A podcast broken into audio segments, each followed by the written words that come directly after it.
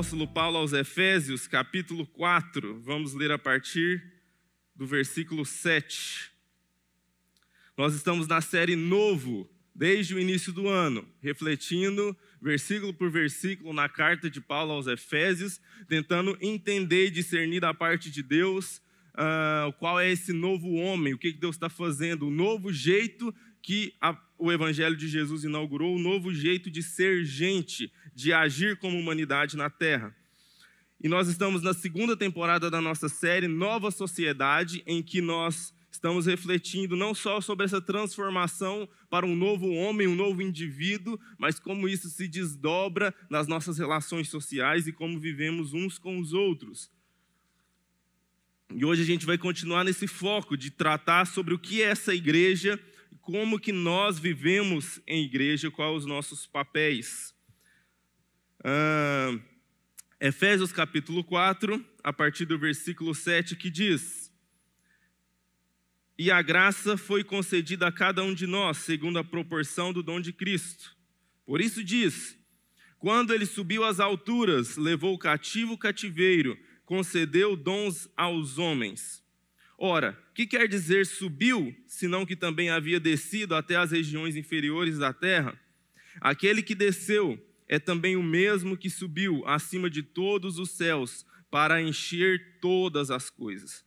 E ele mesmo concedeu uns para apóstolos, outros para profetas, outros para evangelistas e outros para pastores e mestres com vistas ao aperfeiçoamento dos santos, para o desempenho de seu serviço, para a edificação do corpo de Cristo. Até aqui, feche seus olhos mais uma vez, vamos orar ao Senhor. Senhor, te damos graças nessa manhã mais uma vez pela tua palavra, por estarmos diante, ó Deus, das Escrituras que são inspiração e guia para as nossas vidas, ó Deus. Em nome de Jesus, Enche-nos do teu Espírito Santo, ó Deus. Abra as nossas mentes, ó Deus. Abra os nossos corações para receber e entender tudo que da parte do Senhor o Senhor tem para ministrar hoje, ó Deus. Que, ó Deus, não seja eu falando, ó Pai, aqui, mas seja o Senhor ministrando nos corações, ó Deus. Derrama sobre nós a sua graça. Manifesta-te no nosso meio, ó Deus. É nossa oração em nome de Jesus. Amém. Bom, irmãos, antes da fundação do mundo. Fazendo aqui uma pausa dramática, porque a última vez que eu preguei aqui, eu peguei só três mil e poucos anos antes de Cristo. Mas agora eu quero ir um pouquinho antes. Antes da fundação do mundo, é... haviam dois titãs. Titãs é tipo um deus série B. É... Um chamado Prometeu e o outro Epimeteu. E esses dois titãs tinham a responsabilidade de criar os seres vivos.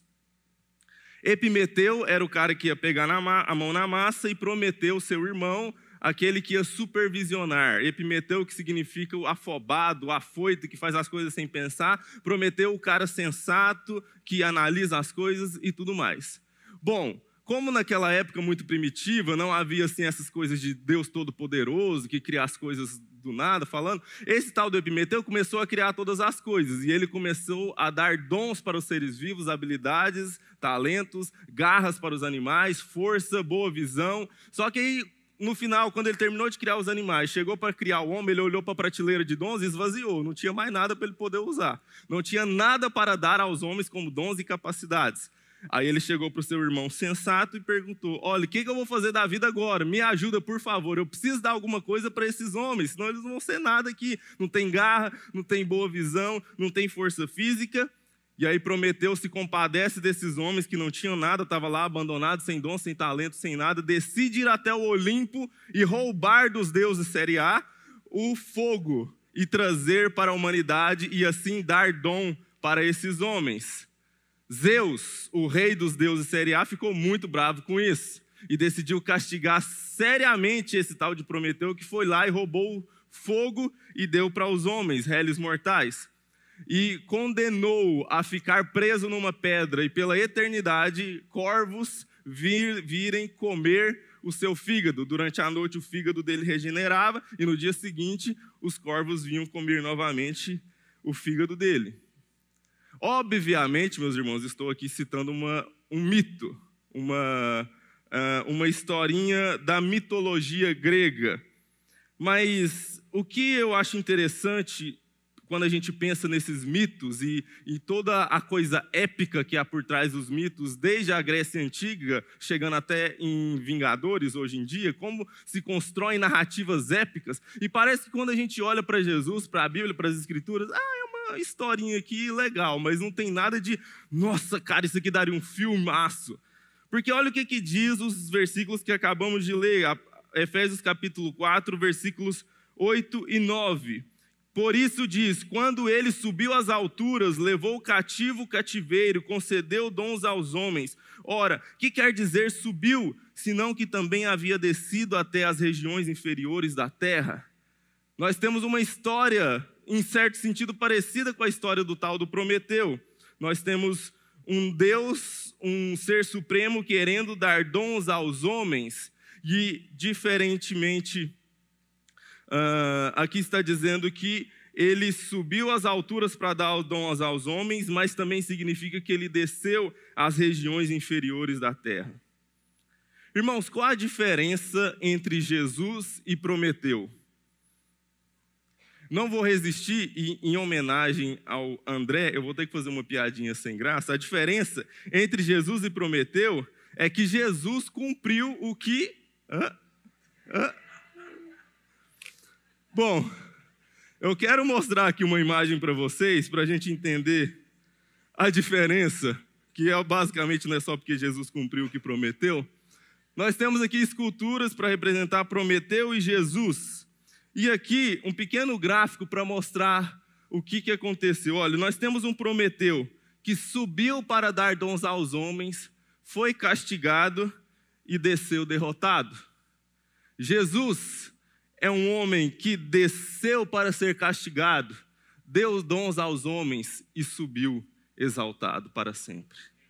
A diferença entre a narrativa bíblica cristã e todas as outras narrativas e mitos sobre todas as coisas é que nós somos a única forma de crença e filosofia ou pensamento em que o seu grande herói ganhou perdendo. Ele perdeu, por isso foi exaltado acima de todas e ganhou. Esse texto né, é muito interessante e há alguma controvérsia no versículo 9 que diz que o que quer dizer que ele subiu, senão que também havia descido até as regiões inferiores da terra. A maioria das pessoas, inclusive até eu, achava que esse texto dizia mais respeito a que Jesus foi fazer alguma coisa é, muito importante lá nas regiões do inferno e, e, e, pregar um pouco de a ver com 1 Pedro, que diz que Jesus ah, foi lá e evangelizou quem, quem estava lá, é uma coisa mais complexa.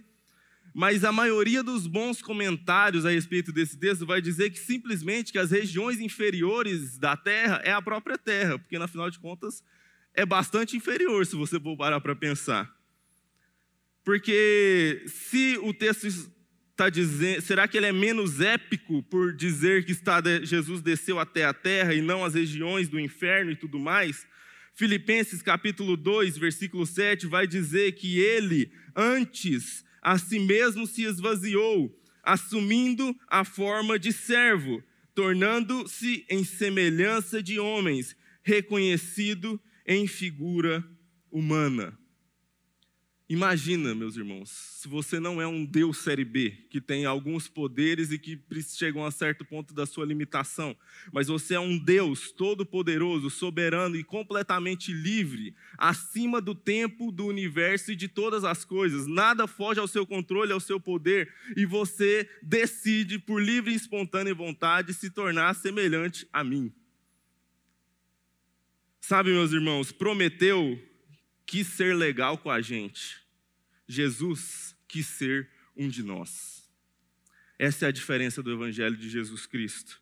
Nós não temos um Deus, um titã separado de nós que está de alguma forma querendo nos beneficiar. Nós temos um Deus e Senhor que quer ser parte do que nós vivemos, entende os nossos sofrimentos e por isso pode nos dar dons, como ele vai falar aqui, pode nos capacitar no entendimento de quem nós somos no entendimento de ter passado as mesmas coisas pelas quais nós passamos.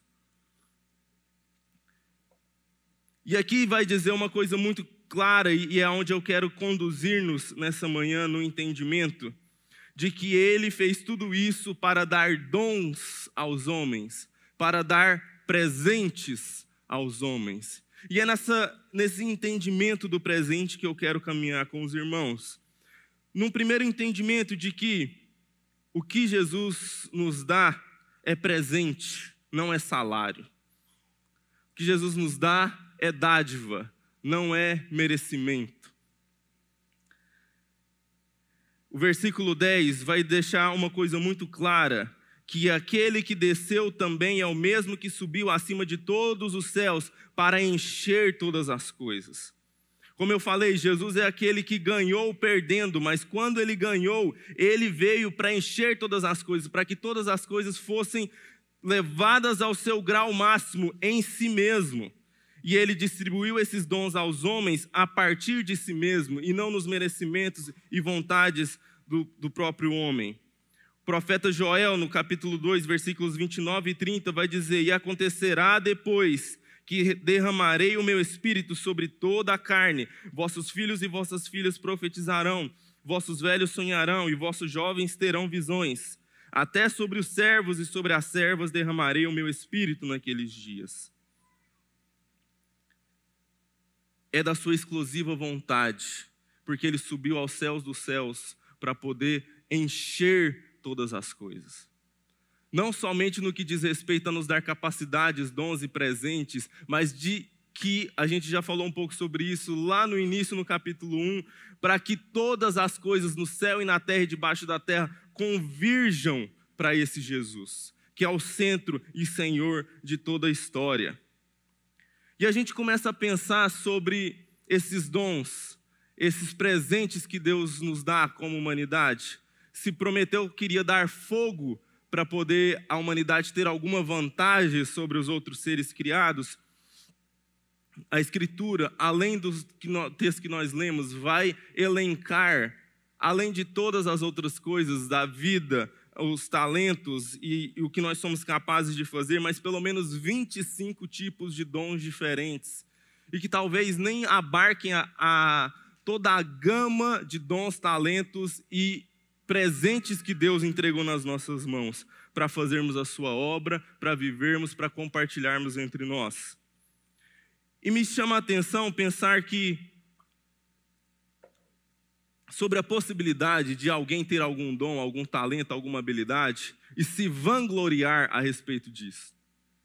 É muito interessante quando a gente pega algumas palavras e pensa pela somente no significado da palavra, analisando a palavra. Já pensou sobre a palavra vanglória? Basicamente é uma palavra que está dizendo uma glória vã, uma glória em vão. Alguém que se vangloria de algo está buscando uma glória em vão, que não tem nenhum sentido e nenhuma vantagem em se gloriar. Porque se eu recebi tudo, se, se o talento, a habilidade, o dom que eu tenho me foi dado, o que eu tenho para me gloriar nisso? Se é meramente um presente que eu recebi e eu não tive nenhum trabalho para conquistá-lo. Eu não tive nenhuma ação específica para conquistá-lo.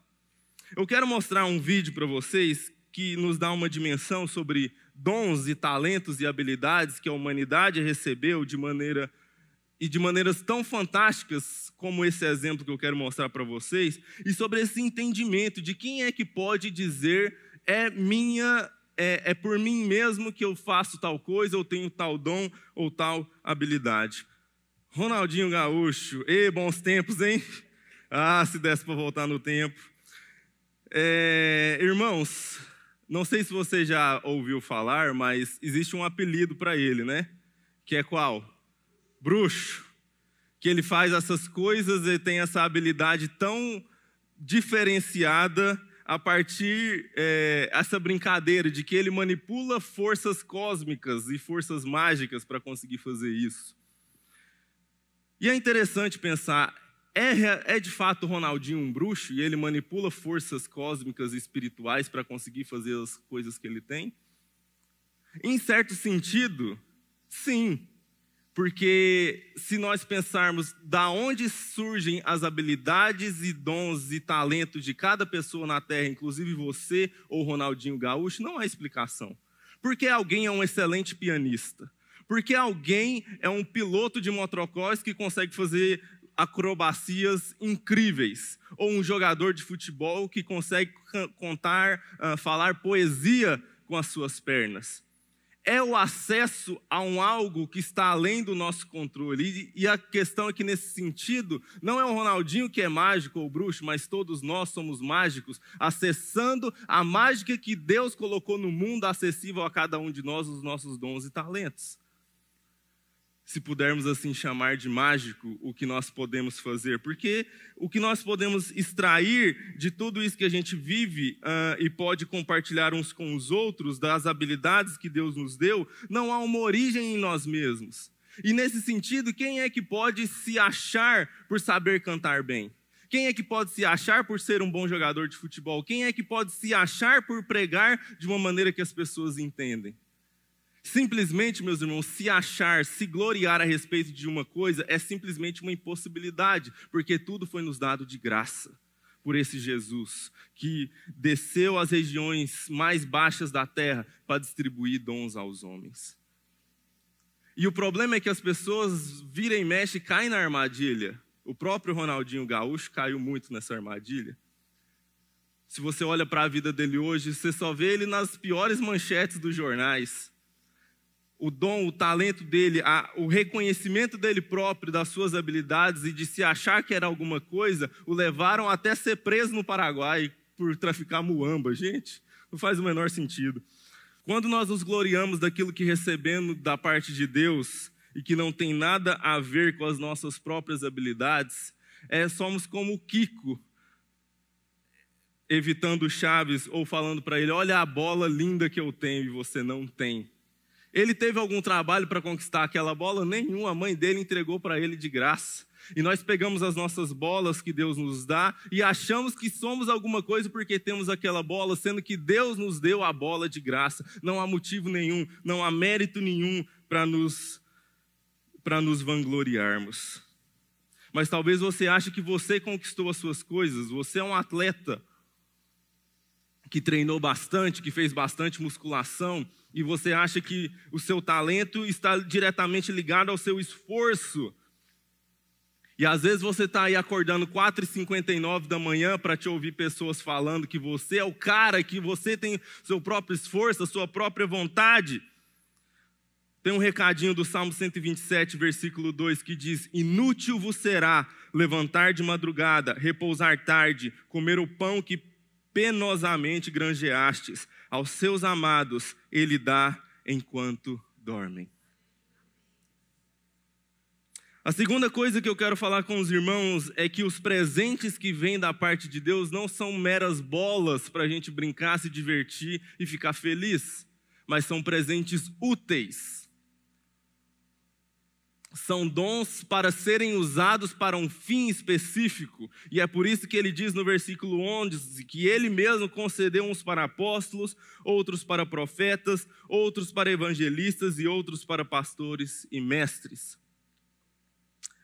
Me lembrei também, pensando sobre essa coisa de recebermos dons da parte de Deus que são úteis, me lembrei de uma outra história que você provavelmente já assistiu ou deve ter lido o livro das Crônicas de Nárnia Há uma parte no primeiro filme e livro, Leão, a Feiticeira e o Guarda-Roupa, e aqui eu quero fazer uma interpretação, não sei se o C.S. Lewis quis dizer isso, mas me deu insights interessantes para pensar a respeito desses dons específicos uh, que o apóstolo Paulo coloca aqui.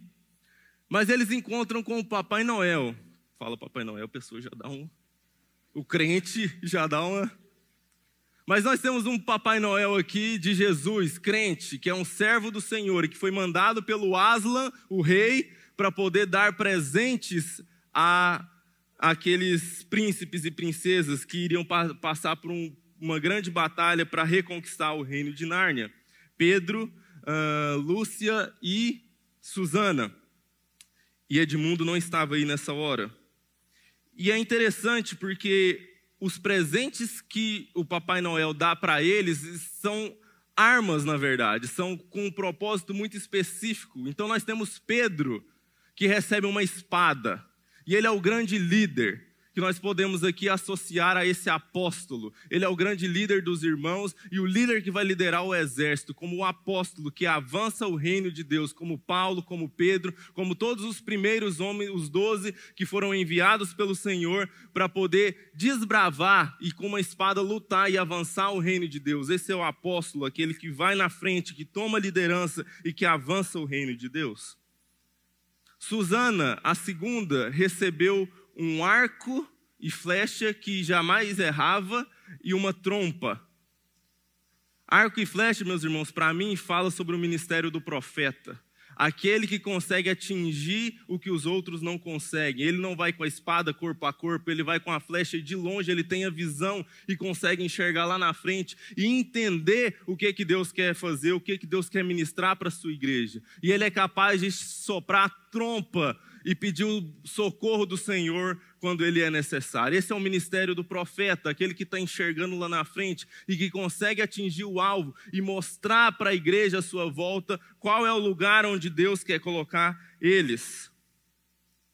Lúcia recebe um vidrozinho, um frasco com um remédio curador e um pequeno punhal, uma faquinha pequena. É o ministério do pastor e mestre, que aqui são amalgamados em uma coisa que não difere muito da outra. Aquele que pastoreia é também aquele que alimenta as ovelhas com a palavra e que traz o bálsamo curador, o frasquinho que pode trazer cura para a alma das pessoas. É um ministério muito importante no meio da igreja do Senhor Jesus. E o punhal, né, meus irmãos, que é aquela faquinha que corta pequeno, aquele aconselhamento que você vai lá e dá aquela rasgadinha precisa, é o bisturi da palavra de Deus para alcançar e desnudar o coração das pessoas e tratá-los pastoralmente.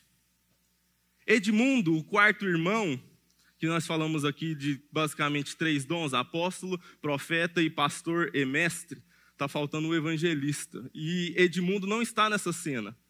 Edmundo estava preso com a feiticeira neste momento. E é interessante quando a gente pensa sobre presentes e entrega de presentes, porque a feiticeira branca, que representa o inimigo das nossas almas, ofereceu a Edmundo manjar turco, que era um presente que ele não dividia com as outras pessoas, era um presente para ele desfrutar para si mesmo. E quando ele ganha esse presente, ele fica preso na armadilha da feiticeira e não consegue se, se avançar. Mas é interessante que há uma restauração na vida de Edmundo. E ele não ganhou um presente específico, mas agora, por ter passado pelo vale da sombra da morte, ele tinha com a sua própria voz um presente da parte de Deus, que era o seu próprio testemunho.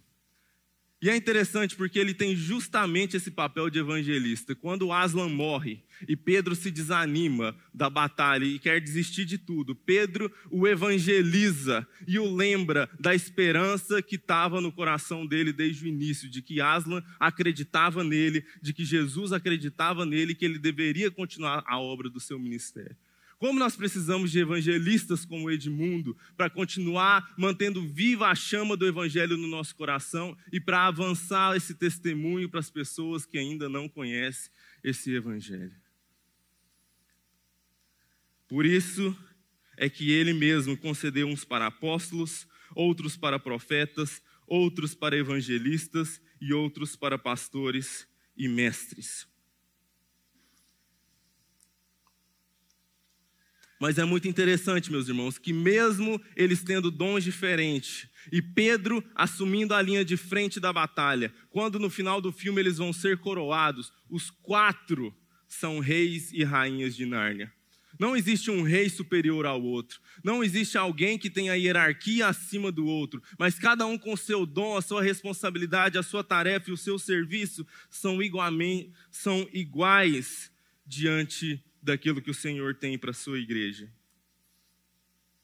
Se você está aqui na 90, não sei há quanto tempo, mas desde se você não nasceu aqui em Cristo, mas veio de outro lugar, inevitavelmente, em algum momento da sua caminhada aqui na 90, você vai se deparar com a pergunta: mas vem cá, quem que é o pastor da 90? Quem que é que manda nesse negócio aqui? Nesse entendimento, meus irmãos, da distribuição dos dons segundo a diversidade que Deus preparou para nós, nós temos um entendimento de que o governo da igreja de Jesus não é feito por um homem que diz o que tem que acontecer, mas por um conselho formado por esses dons e que em comunidade, então nós temos um conselho aqui na igreja formado por homens de Deus que tem variedade desses dons e que aí sim no ambiente do conselho, da reunião, eles definem os rumos uh, para a igreja do Senhor Jesus que se reúne nesse lugar. Em terceiro lugar, os presentes também são proporcionais. Quero voltar lá no versículo 7, porque ele tem um detalhe que às vezes nos passa de despercebido. Diz que, que a graça foi concedida a cada um de nós segundo a proporção do dom de Cristo. E aí aqui há uma polêmica sobre o que eu gosto de chamar de o mistério da desigualdade. Por que as coisas são desiguais no reino de Deus? Por que alguém tem mais dom do que o outro? Por que a igreja é um lugar que reúne ricos e pobres? Por que nós somos um ambiente de diferenças? Porque e você já deve ter reparado sobre isso, há sim no nosso meio, no meio da igreja de Jesus, uma pergunta: por que, que eu tenho menos que o fulano de tal? Nós é da mesma igreja, a gente faz as mesmas coisas, dá, tá lá junto. Por que, que ele sabe pregar mais, eu sei pregar menos? Por que, que ela canta mais e eu canto menos? Mateus capítulo 25, versículo 15, que vai falar algo muito parecido com o que nós estamos falando aqui, que é a parábola dos talentos em que o Senhor distribui talentos segundo a capacidade para outros, e aí ele diz aqui, né? A um deu cinco talentos, a outro dois e a outro um, a cada um segundo a sua própria capacidade, e então partiu. Deus distribui dons e talentos segundo a nossa capacidade.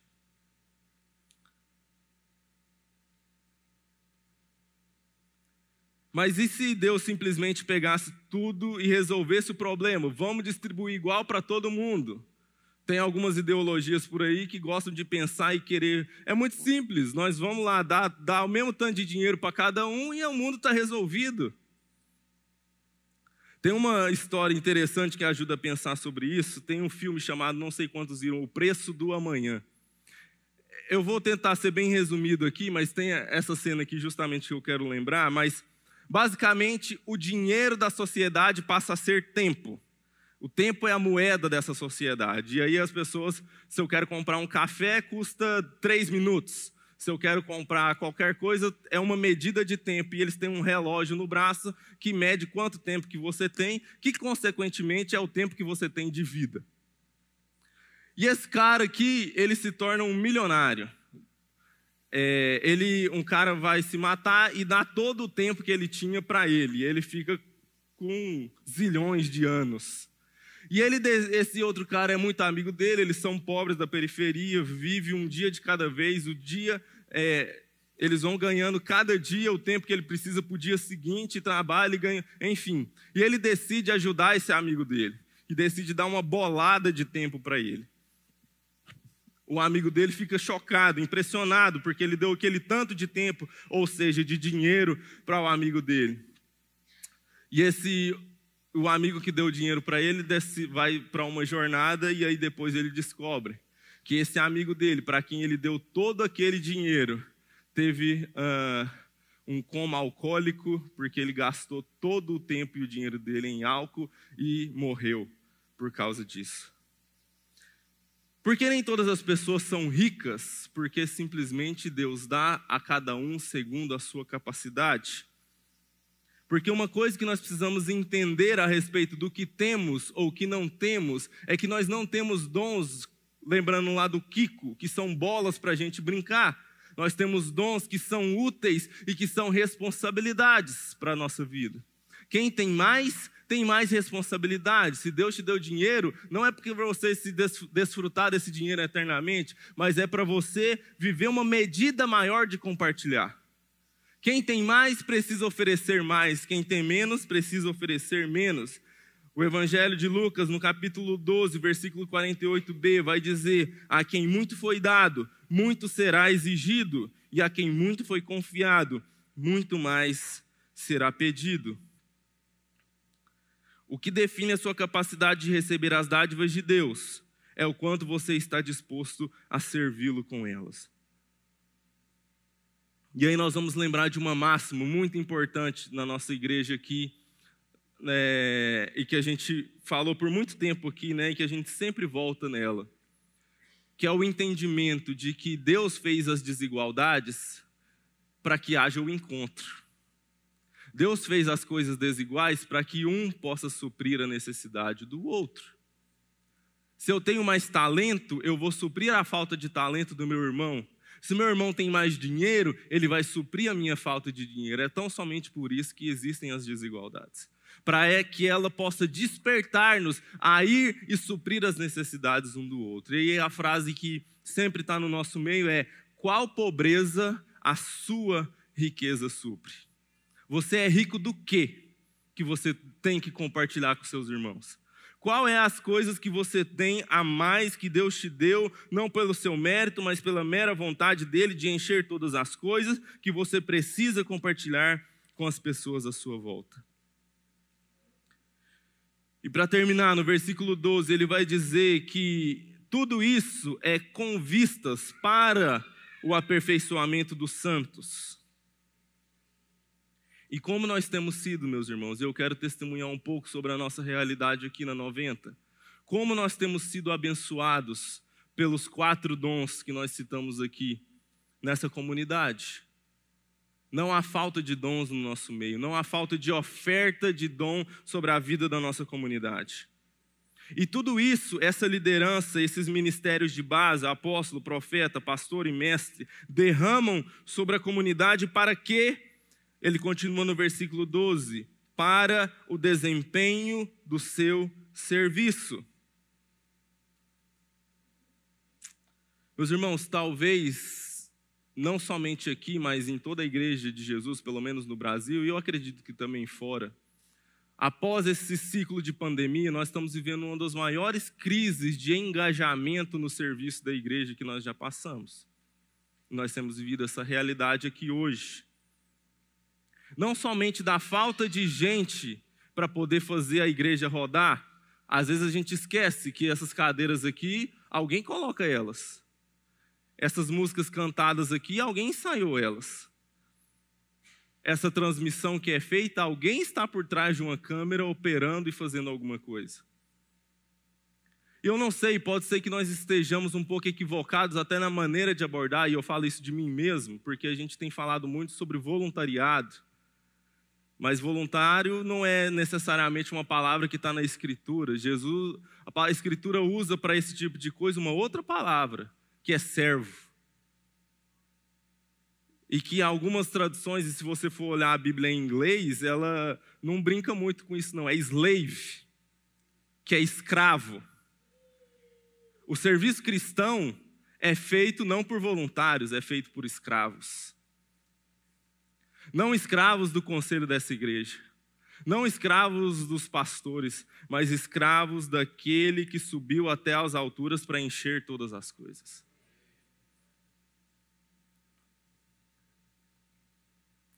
Talvez você tenha não não está entendendo, mas essa série foi construída nessa igreja. A gente quis falar sobre Efésios esse ano para trazer um entendimento na comunidade de resgatar os dons e talentos. De que você é bem-vindo para participar. Talvez você não está com muito entendimento a esse respeito. Mas nós somos uma comunidade que quer buscar a atuação de todos os dons. Ainda que não, você não seja pastor, profeta, mestre, mas você tem qualquer outro dom, habilidade e talento, nós queremos te conclamar a manifestar os seus dons e talentos para a edificação do corpo de Cristo, em nome de Jesus. Meus irmãos, uma das maiores reclamações que nós recebemos aqui na igreja, nos nossos cultos, e aqui eu fazendo uma conversa bem de dentro de casa, para nós, é sobre a nossa brinquedoteca. do ar-condicionado que está de mais ou de menos, da bagunça que está de mais ou de menos. E sabe qual é uma das maiores lutas e sonhos nossos hoje? Criar uma equipe de pessoas que vão cuidar da brinquedoteca das crianças, principalmente se você for um pai que sabe como cuidar de crianças. É como o Rafa falou aqui hoje, não se trata tão somente de eu educar e ensinar o meu filho sobre o procedimento em relação às outras crianças, mas eu sou parte da igreja de Jesus, é meu entendimento e é a minha vocação e é a minha obrigação tratar das crianças da igreja como um todo, da família. E para que tudo isso? O apóstolo Paulo vai encerrar esse trecho dizendo: para a edificação do corpo de Cristo. Para que o corpo de Cristo cresça, avance e seja edificado. E aqui não estamos falando meramente do seu serviço na Igreja Sal da Terra, que se encontra na Rua 90, em Goiânia. Nós estamos falando da edificação da noiva de Jesus, da Igreja Cósmica, da igreja que está em todos os confins da terra. O que às vezes a gente não se, a gente se esquece é que o nosso serviço, o nosso empenho, a nossa vocação exercida não é para edificação da igreja da Sal 90, é para edificação da igreja de Cristo como um todo. Nós perdemos a dimensão cósmica da nossa vocação. Você consome um serviço religioso ou é parte de um corpo?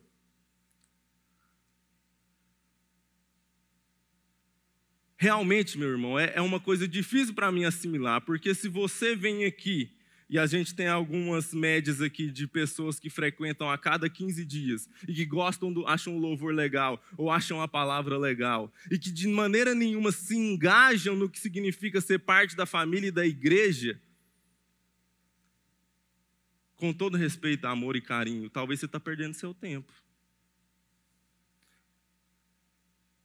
Nós não somos uma churrascaria, meus irmãos, para você vir aqui comer uma carne boa e deixar seu filho na brinquedoteca para ele não atrapalhar.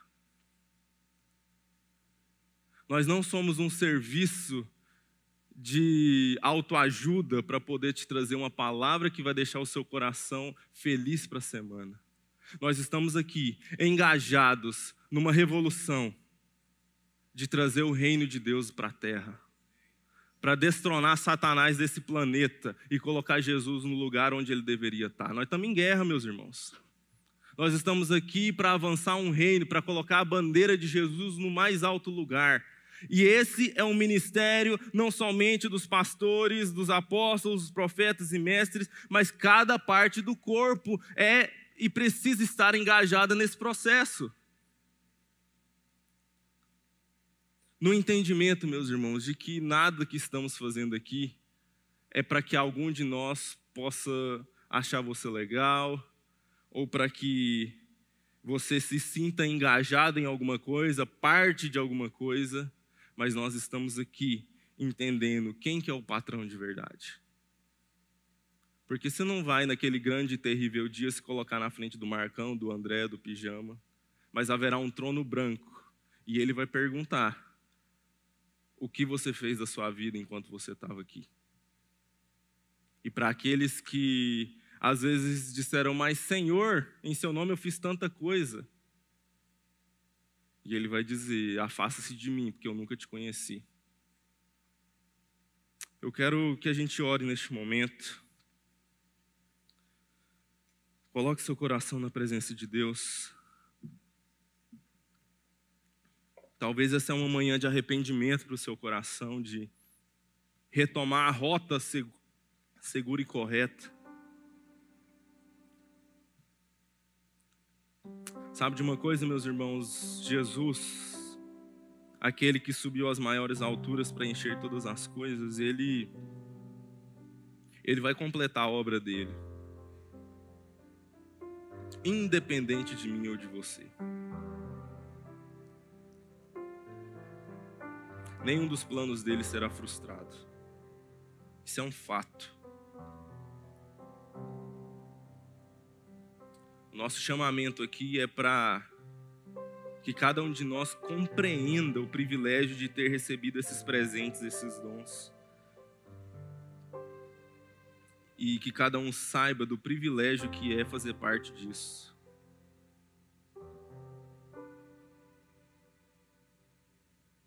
De não ser meros espectadores da história, mas ser parte da construção dessa história.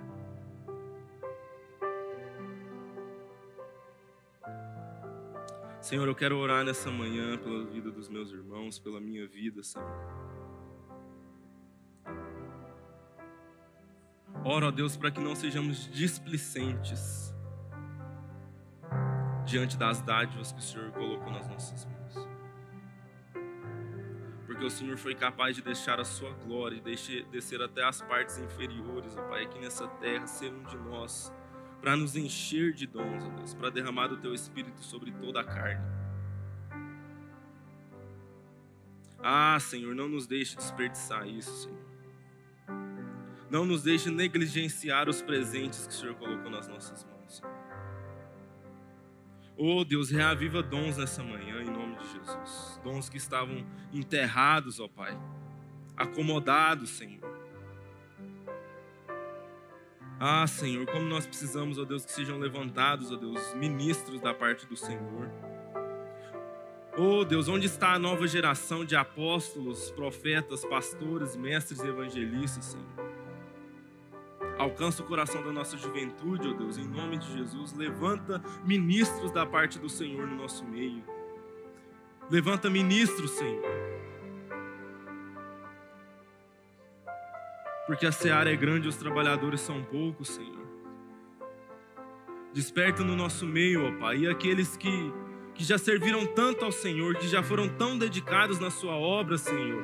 Ah, reaviva, Senhor, traz uma nova chama, um novo fogo, uma nova paixão de te servir, ó Pai, em nome de Jesus. Restaura, Senhor. Restaura o nosso coração de servo, Senhor. Restaura a nossa disposição, ó Deus, de doar a nossa vida ao Senhor, pelo que o Senhor doou até nós, ó Doou a nós.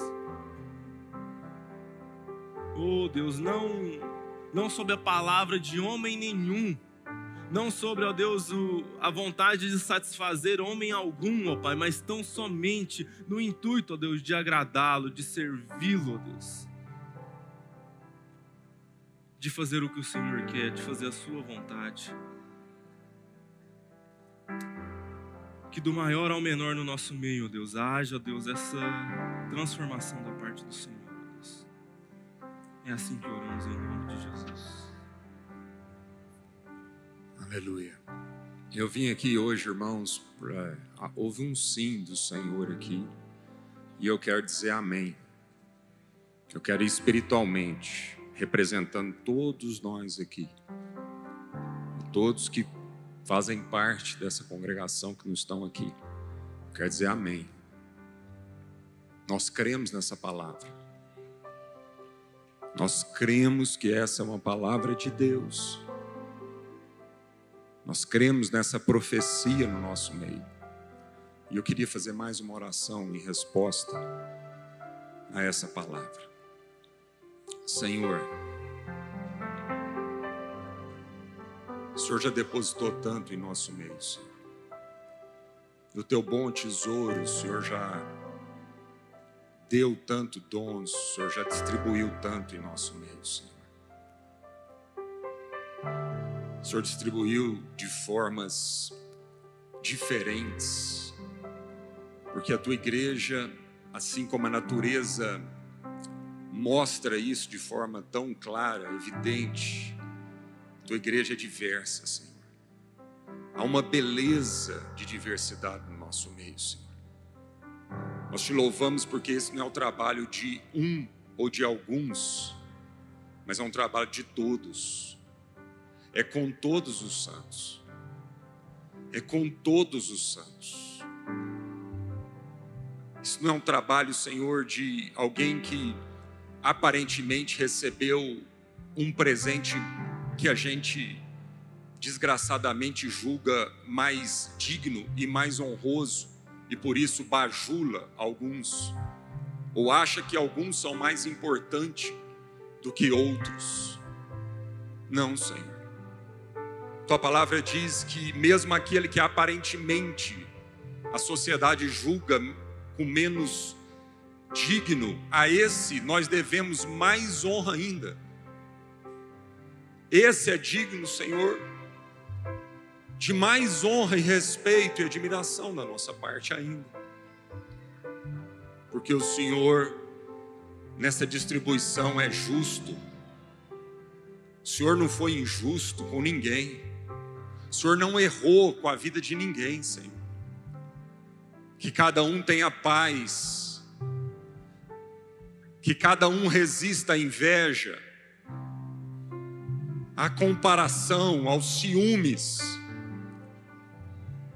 que a gente não seja como aqueles que estamos trabalhando desde a primeira hora e que aquele que recebeu na última hora de trabalho o mesmo tanto que a gente, a gente fica aqui com inveja. A gente fica aqui com um senso de direito próprio ferido, porque nós estávamos nisso antes daquele que chegou na última hora. Senhor, nós queremos responder, Senhor, essa palavra. Com humildade, com alegria, com senso, Senhor, de identidade. O Senhor deu nomes diferentes para nós. Mas há um só corpo, há um só espírito, há uma só esperança da nossa vocação, uma só fé, um só Senhor, um só batismo, um só Deus e Pai de todos. É logo depois desta afirmação, Senhor, que o apóstolo Paulo vai falar dessa diversidade linda. Vai falar que o Senhor distribuiu como o Senhor quis. E nós estamos aqui para reconhecer isso na vida um do outro, Senhor. Nós estamos aqui não só para reconhecer com alegria, com humildade, mas para nos submetermos uns aos outros no temor de Cristo. E nós queremos ser uma igreja, Senhor, que submete ao que o Senhor entregou na vida um do outro, Senhor. Porque é com todos que nós vamos ser completos, é com todos que nós vamos conhecer o amor de Cristo que excede todo entendimento. Muito obrigado, Senhor, pela tua palavra. E nós a recebemos no nosso coração, em nome de Jesus.